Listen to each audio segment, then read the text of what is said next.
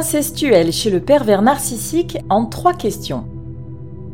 L'incestuel chez le pervers narcissique caractérise un climat pesant dans lequel les limites sont brouillées.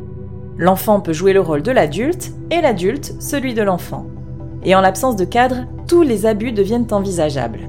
Si vous doutez des capacités de votre conjoint PN à aller jusqu'à commettre l'inceste, n'écartez pas pour autant le risque de laisser des marques indélébiles dans la psyché des enfants en les faisant baigner dans cette ambiance incestuelle malsaine. Voici comment reconnaître les signes pour vous aider à protéger les mineurs. Cette réflexion est tirée d'un article du site internet www.pervers-narcissique.com dirigé par Pascal Cauder, psychanalyste et psychologue clinicien, co-auteur de l'ouvrage de référence La manipulation affective dans le couple, faire face à un pervers narcissique. Depuis plus de 30 ans, Pascal Couder et son équipe de thérapeutes spécialistes des questions autour de la manipulation sentimentale prennent en charge les victimes de PN francophones partout dans le monde grâce à la vidéoconsultation. Rendez-vous sur pervers-narcissique.com pour accéder gratuitement à une multitude de ressources précieuses. Inceste et incestuel, quelle différence? Si l'on voulait schématiser la différence entre inceste et incestuel, on pourrait résumer la problématique en indiquant un viol physique pour le premier cas et un viol psychique pour le second, tous deux perpétrés sur un descendant mineur. En réalité, les deux situations s'enchevêtrent souvent. L'incestuel crée le contexte dans lequel l'agression sexuelle par un membre de la famille sur l'enfant est rendue possible, voire pérenne. Bien que l'inceste soit reconnu et sanctionné par la loi, ce n'est pas le cas de l'incestuel. Ce concept est, par ailleurs, très difficile à détecter étant donné qu'il se passe dans la cellule familiale, là où les thérapeutes ont rarement accès. L'incestuel selon Racamier. On doit la description du climat incestuel à Claude-Paul Racamier, psychanalyste ayant théorisé le phénomène entre 1980 et 1995.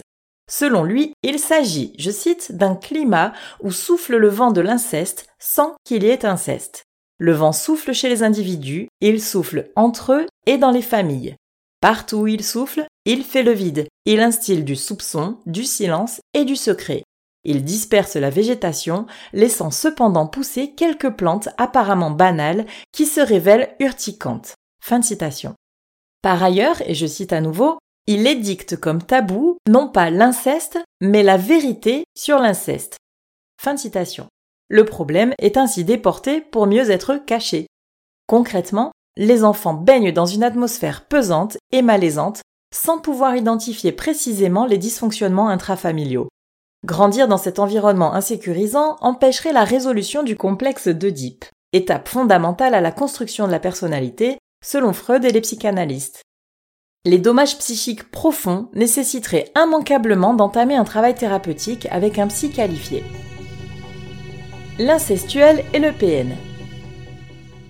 Chez le pervers narcissique, l'incestuel va de pair avec ses techniques manipulatoires.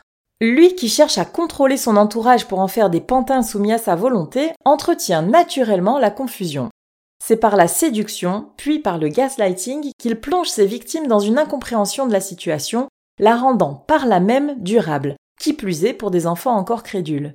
Il s'agit d'un inceste de l'esprit qui prend racine dans la confusion de la place et de l'individualité de chacun.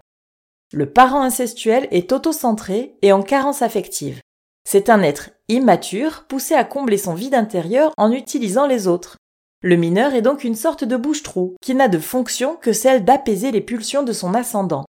Autrement dit, le parent est un être capricieux en proie à des émois qu'il est incapable de gérer seul, et le mineur devient responsable de la réparation provisoire de l'adulte. Les rôles sont inversés, et pourtant, tout est fait pour empêcher l'autonomisation du jeune être en construction, qui doit rester docile et serviable. C'est un véritable viol d'identité, puisque non seulement on dénie à la victime son altérité, mais surtout on lui retire son statut d'enfant. Dans ce climat nauséabond, les différences d'âge, de génération, de sexe et de niveau sont abolies. Si la perversion sexuelle n'est pas obligatoirement présente au départ, il ne faut pas ignorer le fait que les demandes d'affection peuvent dégénérer vers des faveurs sexuelles.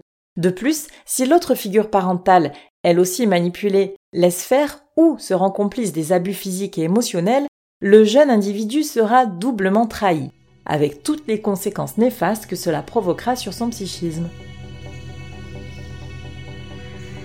Qu'est-ce qui relève de l'incestuel chez le pervers narcissique? Tout PN n'instaure pas obligatoirement l'incestuel au sein de son foyer. De même, tout climat incestuel ne relève pas du caractère machiavélique de son instigateur. Quelles en sont donc les manifestations? Les trois niveaux de l'incestualité. Le climat incestuel se joue sur trois niveaux. En premier lieu, il y a l'empêchement de l'altérité.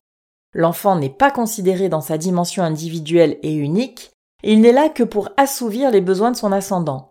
Il est parfois mis au niveau de l'adulte et son identité propre est en quelque sorte vampirisée par le parent séducteur.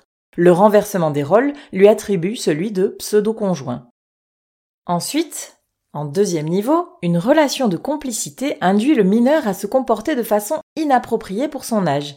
Il devient le confident du parent abusif, à la fois galvanisé par la satisfaction de plaire à son père ou à sa mère et instauré dans une place importante au sein de la famille.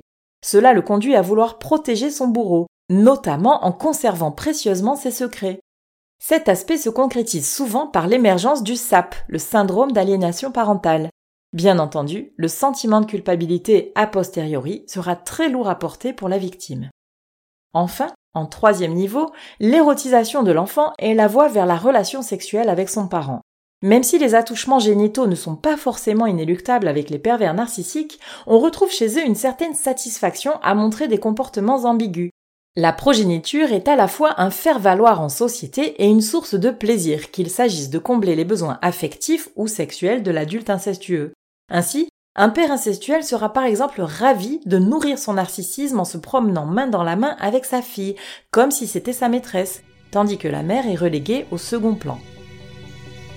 Quels sont les signes d'un contexte incestuel? Le malaise de l'enfant est le signe le plus révélateur d'une atmosphère outrepassant ses limites.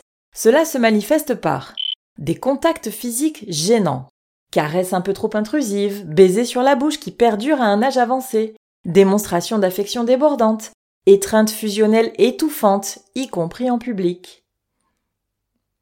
On retrouve aussi des sujets de conversation inadaptés à l'âge, notamment sur la sexualité, les problématiques d'adultes, le non-respect des tabous, etc.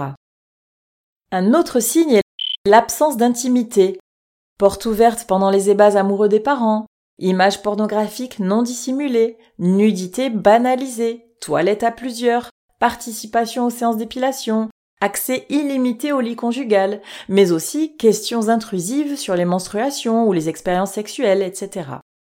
Si l'enfant peine souvent à verbaliser sa gêne, il va la donner à voir pour des yeux experts par des moyens détournés.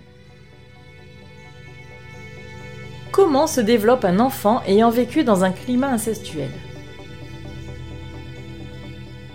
Les enfants ayant grandi dans un contexte incestuel portent en eux des signes de déséquilibre psychique. Le plus fastidieux, c'est de les mettre en corrélation avec ce vécu traumatique, puisqu'ils n'en prennent conscience pour la grande majorité que très tard. On retrouve par exemple les symptômes suivants. Une perte d'énergie vitale, comme une fatigue intense, des troubles du sommeil, des douleurs chroniques, etc. Des troubles du comportement alimentaire, tels que la boulimie ou l'anorexie, qui témoignent souvent d'une volonté profonde d'anéantir la désirabilité du corps, surtout chez les jeunes filles. Des troubles psychologiques comme l'anxiété, les psychoses, les phobies, la dépression, les idées suicidaires, etc. Des difficultés cognitives et mnésiques avec une perte de concentration ou de mémoire, surtout concernant l'enfance. Une suradaptation à l'environnement en construisant un faux self, c'est-à-dire une identité sociale visant à dissimuler un sentiment de vide intérieur et d'inadéquation, des troubles de la sexualité, avec par exemple une libido perturbée, du vaginisme, une aversion au contact physique. Une tendance au comportement obsessionnel ou addictif. Tiraillée entre ce qu'elle aurait dû devenir et ce qu'elle a appris à être, la jeune victime du climat incestuel peine à mûrir normalement. En général, elle distingue difficilement la différence entre ce qui est bien et ce qui est mal.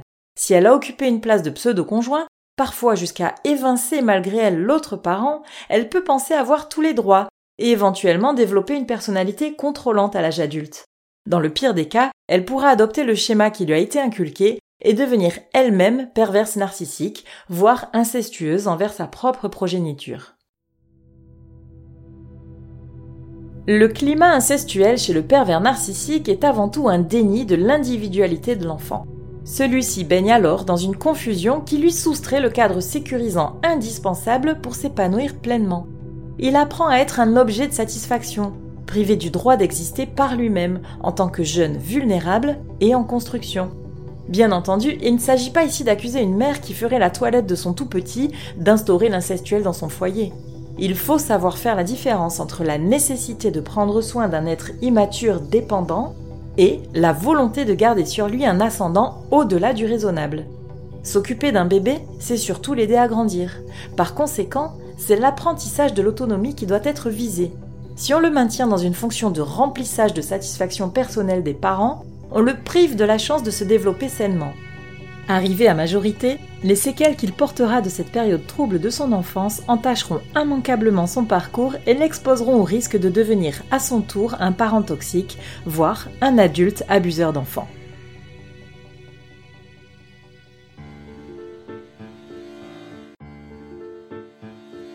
N'hésitez pas à vous faire accompagner par des thérapeutes spécialistes des questions de la perversité narcissique.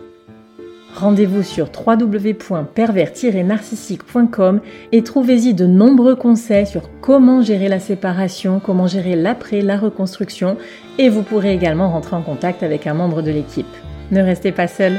Merci d'avoir écouté ce podcast. Rendez-vous très prochainement pour un nouvel épisode. N'hésitez pas à vous abonner pour ne rien manquer des prochaines publications. À très bientôt.